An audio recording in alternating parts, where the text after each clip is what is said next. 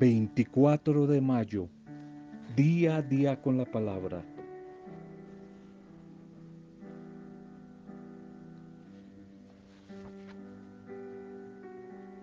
Pensando en el tema de la oración que hemos estado quizás como vitamina espiritual conversando estos días, hay que tener en cuenta que también desde la oración se debe no solamente comenzar dando gracias, alabando, adorando al Señor, sino también hacer de la oración una forma para una confesión personal y una confesión comunitaria. Confesión personal de que somos débiles, de que somos pecadores, pero también una confesión colectiva, comunitaria.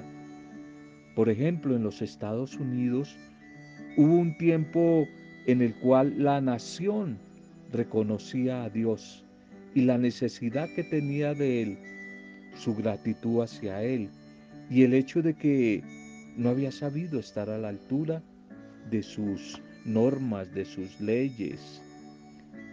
En cambio pasaron los años y hoy en día allí en esa misma nación ese sentido colectivo de equivocación, de error, se ha perdido. Los estadounidenses se han vuelto muy individualistas y la mayoría aún de las mismas iglesias de la nación les enseñan a personas individuales solamente a confesar personal su pecado. Sí hay que confesar el pecado de una manera personal, pero no olvidarnos de lo colectivo. No olvidarnos de que no solamente hay pecado personal, sino familiar. Hay pecado colectivo. Hoy la gente ya no piensa en los demás. Nos hemos vuelto muy individualistas. En muchas sociedades actuales, el concepto que prevalece es que cada cual es responsable por sí mismo. Y eso me hace recordar que esa escena del comienzo de la historia de la salvación, allí precisamente en el libro del Génesis, donde un hermano mata al otro. Caín mata a su hermano y cuando el Señor le sorprende y le pregunta, ¿dónde está tu hermano? Y éste le responde, ¿es que acaso yo soy guardián? ¿Acaso yo soy guardián de mi hermano? Y sabe que sí. Dios nos ha creado para que nos relacionemos y respondamos también unos por otros. Respondamos unos por otros. Intercedamos unos por otros.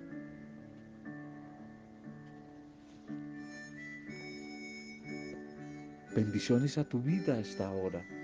Salud y bendición para ti, salud y bendición a tu familia. Salud y bendición, nuestra intercesión por todos los que viven momentos, situaciones duras, por la enfermedad, por la economía, por la convivencia humana, por la tristeza, por la soledad. Oramos por ustedes. Oramos por ustedes y con ustedes por otros. Oramos por nuestro país. Tenemos pensamiento colectivo, comunitario. Por eso no solamente pedimos por nosotros, sino por otros. Ánimo, tú que estás viviendo momentos, días quizás oscuros, tristes. Ánimo, no pierdas la esperanza que en la misericordia de nuestro buen Dios tiempos mejores van a llegar. Tiempos mejores van a llegar. Salud y bendición a las diferentes pequeñas comunidades, grupos pastorales, a todos los que les llega este audio. Un saludo, nuestra bendición para cada uno de ustedes, para todos los que hoy están de cumpleaños o celebrando la vida a través de alguna fecha especial, algún aniversario. Feliz día para ustedes, bendiciones para cada uno. Segundo mensaje para hoy, más solo que nunca, más solo que nunca. Evangelio de Juan 14, 1, 2. No se asusten, no se turbe su corazón. Crean en Dios, pero también crean en mí. En la casa de mi padre hay muchas habitaciones. Si no fuera así, no se lo hubiera dicho. Pues me les adelanto, me voy, me voy a preparar un lugar para cada uno de ustedes. Y cuando ya esté listo, vendré por ustedes. Más solo que nunca.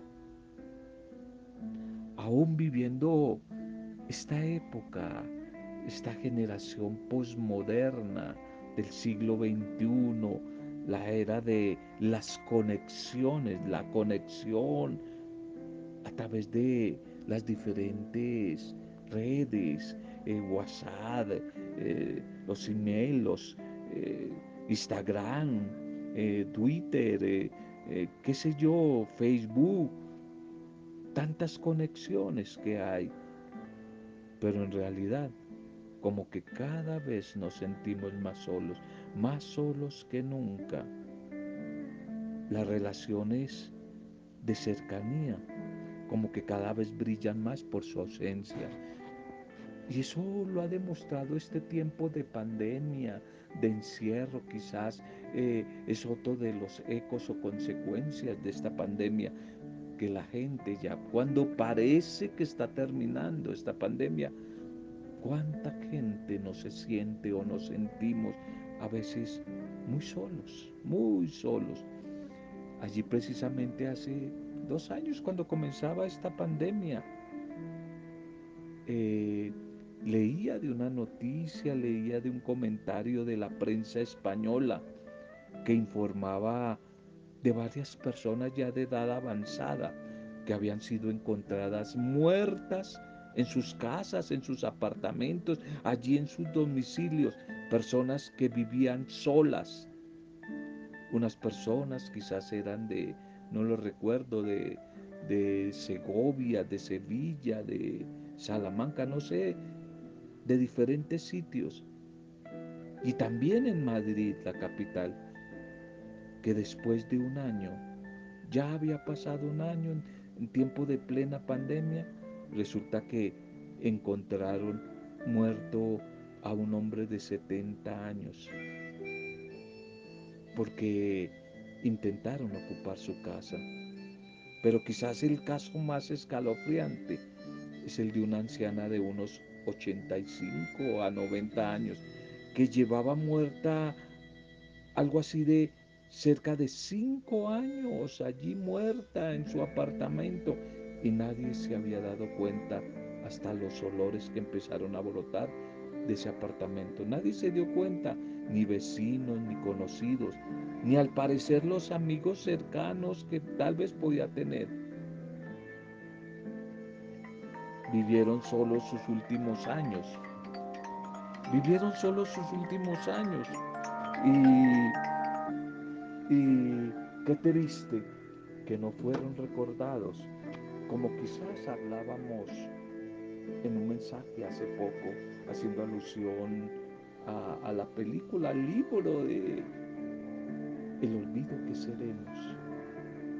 Gente que murió y muchos no se enteraron. Muchos, muchos no se enteraron. Qué triste murieron solos, murieron solos Qué tristes historias. Pero es más triste quizás comprobar que las personas se van haciendo mayores, muy solas, muy solas, en un tiempo en que a veces con orgullo presumimos de globalización y de estado de bienestar, de adelanto científico, eh, de adelanto cibernético, las redes sociales, tanta comunicación, pero que solo se está sintiendo la gente. Y es que no solo los ancianos se están sintiendo solos, también los hijos en las familias, también los adultos, tras una etapa de duelo, la pérdida de alguien, un divorcio, la muerte de un cónyuge, pueden sentir que están solos, que no le importan a nadie. Pero quizá la esperanza de los que creemos en Jesús de, lo que hemos, de los que hemos puesto nuestra vida, nuestra confianza, nuestra esperanza en Él. Es como doble. Por un lado, sabemos que Él está con nosotros, aquí y ahora.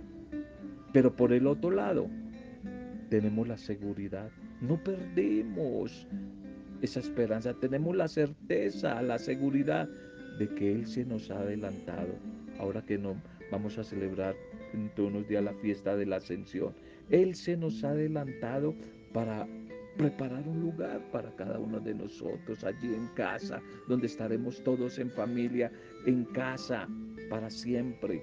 Tenemos una esperanza presente en Él, que está vivo y camina con nosotros en el hoy de nuestra historia, pero también tenemos una certeza y una esperanza eterna de que estaremos con Él y con el Padre Dios y con todos nuestros hermanos que ya se nos han adelantado, con todos en la misma casa, la casa del Padre Dios donde cabemos todos, donde todos estamos invitados a participar del gran banquete de la vida.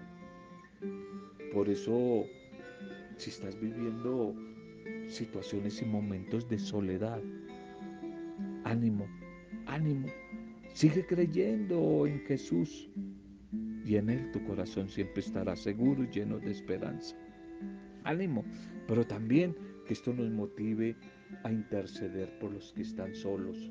Y no solo orar, lo importantísimo, por ahí comenzamos la intercesión por ellos, sino a ver qué podemos hacer, especialmente por los más cercanos, que de pronto están abandonados, olvidados y están solos. ¿Qué podemos hacer? Tanta gente de nuestros sectores, barrios, parroquias, comunidades, ancianos que están solos, olvidados. ¿Qué podemos hacer? Por acercarles la iglesia a ellos, llevarles la iglesia a ellos. La iglesia en salida, que nos ha dicho el Papa Francisco, una iglesia en salida que sea capaz de ir a buscar, escuchar y compartir fraternalmente con los que están solos o se sienten solos y solas. Bien, la liturgia para este día. Vamos a la liturgia para este día. Titulemos el mensaje para hoy. Titulemos el mensaje para este día. Si no me voy, el defensor, el abogado no vendrá a ustedes. Si no me voy, dice el Señor Jesús, el parácletos, el abogado, el defensor no vendrá a ustedes. La primera lectura para hoy, Hechos de los Apóstoles 16, 22, 34. Hechos 16, 22, 34. Cree en el Señor Jesús y te salvarás tú y tu familia. Por aquellos días, la plebe de Filipos se amotinó contra Pablo y Silas y los magistrados ordenaron que les arrancaran los vestidos y que los azotaran con varas. Después de molerlos a palo, los metieron en la cárcel encargando al carcelero que los vigilara muy bien, según la orden recibida. Él los cogió, los metió allí en la mazmorra y le sujetó los pies en el cepo. A eso de la medianoche, Pablo y Silas, en vez de quejarse, oraban, cantaban alabanzas a Dios. Los presos los escuchaban y de repente vino un terremoto tan violento que temblaron los cimientos de la cárcel y al momento se abrieron todas las puertas y a todos se les soltaron las cadenas. El carcelero se despertó y al ver las puertas de la cárcel de par en par, sacó la espada para suicidarse, imaginando que los presos habían fugado. Pero Pablo lo llamó a gritos diciendo, no te hagas daño alguno, que estamos todos aquí. El carcelero pidió una lámpara, saltó dentro y se echó temblando a los pies de Pablo y Silas. Lo sacó y les preguntó, señores, ¿qué tengo que hacer para salvarme? Y ellos le contestaron, cree en el Señor Jesús y te salvarás tú y tu familia. Y le explicaron la palabra del Señor a él y a todos los de su casa. A aquellas horas de la noche, el carcelero los tomó consigo, les lavó las heridas y se bautizó enseguida con todos los de su casa. Los subió allí a su casa, les preparó la mesa y celebraron una fiesta de familia por haber creído en Dios. Amén. Esta comunidad cristiana de los hechos de los apóstoles, comunidad primitiva, representaba un camino de liberación para las mujeres y los hombres especialmente oprimidos, esclavizados. Y este sector de la comunidad era sometido a dura explotación. Y cuando la mujer que menciona Lucas en la primera lectura deja de poner sus artes eh, de adivinación al servicio de sus amos, estos toman duras represalias contra los cabecillas de la liberación. Y de nuevo para los apóstoles, los discípulos misioneros, Pablo, Bernabé, azotes y de nuevo la cárcel, que pretendía hacer que se callaran y de esta manera que se silenciara la obra misionera de la comunidad. Y sin embargo, este ataque, este castigo, esta afrenta fue más bien motivo de conversión. Están allí en la cárcel y en medio de otros presos que hay allí, ellos no se quejan, no maldicen, sino que hacen de allí de la cárcel todo un grupo de oración de alabanza. Se ponen a cantar alabanzas, alabanzas al Señor y empiezan a experimentar la liberación. Es que definitivamente la alabanza, la adoración libera, libera, da liberación. Y el carcelero pidió una luz y se vio iluminada por la luz de Cristo. Y en adelante él y toda su familia entrarán a formar parte de esta nueva comunidad de creyentes, la comunidad del camino. Y de esta manera el Espíritu seguirá actuando de manera eficaz en medio de la adversidad que atraviese la comunidad. Qué hermoso este texto que hoy nos comparte la liturgia, donde nos coloca ante las consecuencias de asumir como propia la causa de Cristo resucitado. Viviremos. ¿Qué le vamos a hacer? Pero es bendición, no te desanimes. Viviremos las mismas consecuencias que Jesús vivió. Él lo dijo, persecución, rechazo, unas veces burla. Y así como Cristo recibe un no de parte de los hombres que lo enjuician, que lo azotan y lo hacen sufrir, Ahora le toca el turno a Pablo y Silas. Son tratados de esa manera. Y ellos insisten en querer mostrar el amor de Dios. Es el esfuerzo quizás de Lucas, el autor de los Hechos de los Apóstoles, por querer mostrar la continuidad de la obra de Cristo. Cristo que inicia la misión, pero continúa a través de sus seguidores, a través de su iglesia, a través de su comunidad. Y estos discípulos, esta comunidad, reciben la misma respuesta que recibió Cristo, rechazo y violencia. Pero igual que, que Jesús, la total dependencia y sumisión a la voluntad del Padre Dios, fidelidad a lo que han descubierto como fundamental en su vida, va a traer como consecuencia la liberación y el triunfo final. Por eso yo quisiera animarte a ti si de pronto estás viviendo por causa de tus valores, buenos valores, tu testimonio del Evangelio. Estás viviendo ataque, estás viviendo persecución. Ánimo que a ti también te espera el triunfo. A ti también te espera la victoria en Cristo Jesús. Te espera. Pero para ello necesitamos seguir siendo fieles, fieles a lo que estamos experimentando, fieles a lo que hemos descubierto como fundamental en nuestra vida. ¿Y qué es? El amor misericordioso de Dios, que va a ser, que va a ser, va a traer como consecuencia bendición, liberación y triunfo a nuestra vida en medio de las dificultades. Es que mientras los seres humanos, mujeres y hombres, ideologías políticas, rechacen y agreden a Dios, Dios se sigue moviendo a través de los suyos. Eso es lo que queda claro en esta primera lectura del episodio de Pablo y Sila. Ellos no se arrepienten, no tiran la toalla, no desfallecen, no maldicen. Ellos ante la adversidad más bien alaban y adoran a Dios. Por eso no pierden la paz. Ellos viven las consecuencias de su misión. Y por eso le alaban, le saltan, le cantan y quedan libres, libres. La alabanza trae la libertad. Dios responde con fidelidad a quien le es fiel.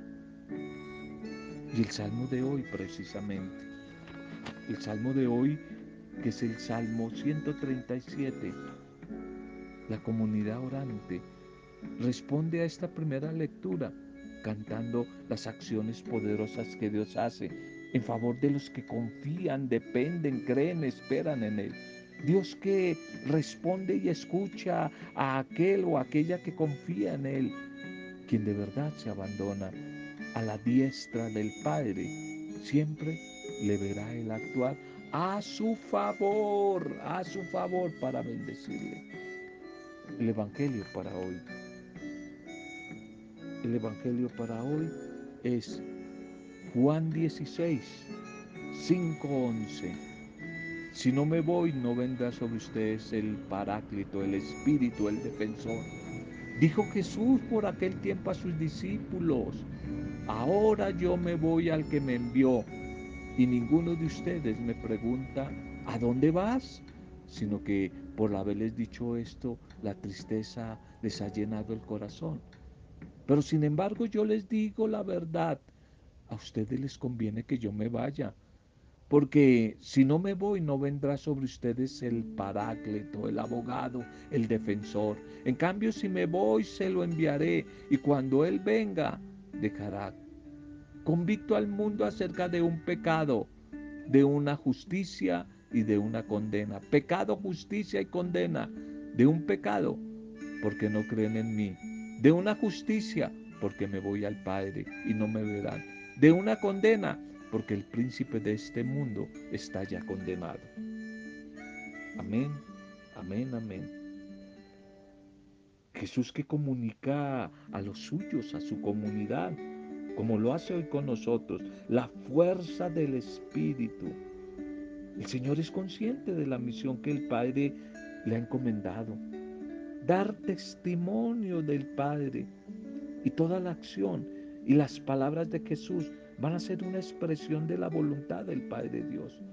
Y después de su muerte, sus discípulos van a continuar su obra, siempre bajo la guía, la inspiración, la fuerza, el motor que es el Espíritu. Ellos saben que continuar la obra es repetir los gestos de Jesús, la repetición, la imitación.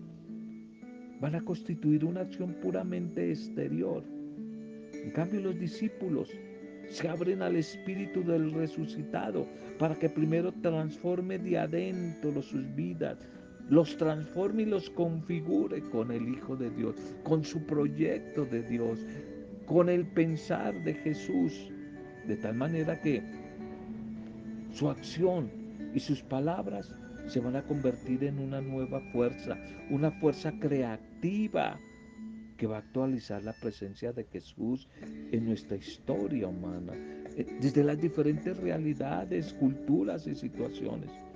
El Espíritu del Señor Jesús resucitado va a ser para la comunidad de discípulos y de discípulas una luz que ilumina a la realidad. Y así se descubre quién incurre en la maldad. Todo aquel que prescinde de una opción ética para vivir. ¿Y quién es inocente? El ser humano que entrega su vida como testimonio de la justicia, de la verdad, y quien recibe el juicio de Dios y el sistema que tiene la injusticia como ley, va a ser enfrentado por el mismo Espíritu del Señor. De tal manera que a los discípulos del Señor, ahora Jesús les está hablando de su despedida, de su ida, de su muerte, de una forma metafórica. Él se marcha día de la ascensión dentro de los próximos días, pero no los va a dejar solos. Tomás había objetado a Jesús que no sabía dónde él se marchaba y por tanto no podía saber el, el camino, el camino para seguirlo. Es como una paradoja hoy para los apóstoles el mensaje. Quizás lo mejor es que Jesús los deje y que regrese al Padre. ¿Cómo así que lo mejor es que se vaya y deje a los suyos? ¿Sí? La respuesta está en que si Él no se va, no va a venir el defensor, no va a venir el Espíritu de Dios, quien nos ayuda, nos ayuda con los dones, los talentos que necesitamos para seguir adelante en nuestra lucha, en la historia de nuestra propia vida. Es que ninguno de nosotros puede sentirse solo, sola, porque no ve con sus ojos físicamente actuando a Jesús en su vida.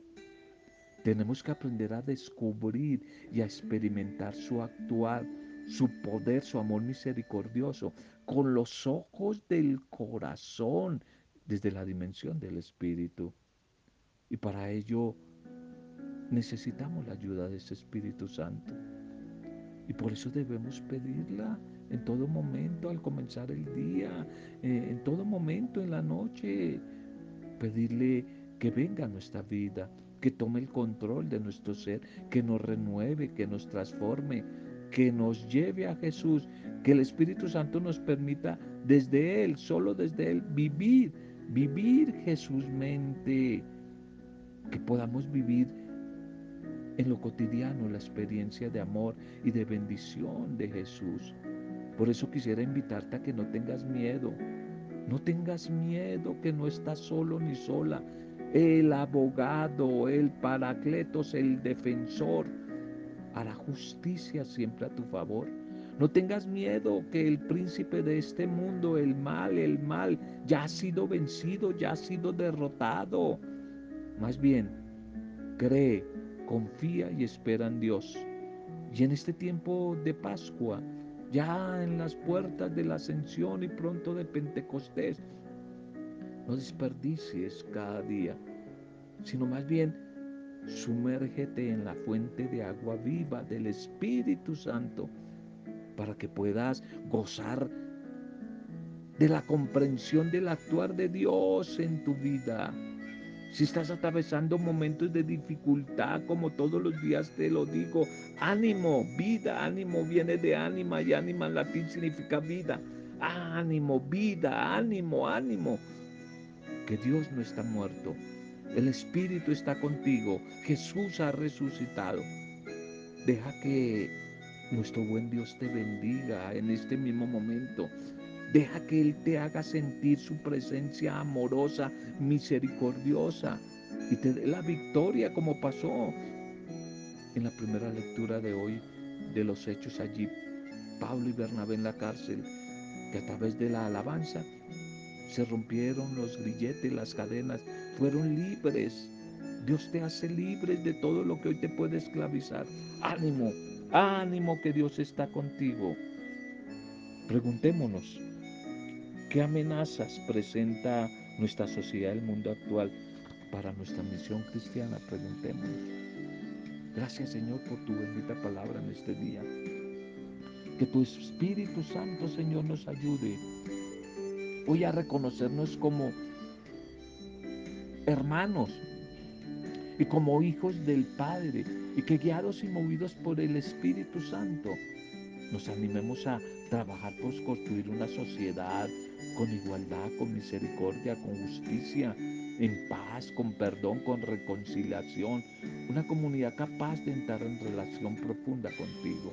Gracias Señor por tu presencia viva y resucitada en medio de nosotros. Gracias por animarnos en medio de las incertidumbres de la vida, de los tiempos difíciles que estamos viviendo.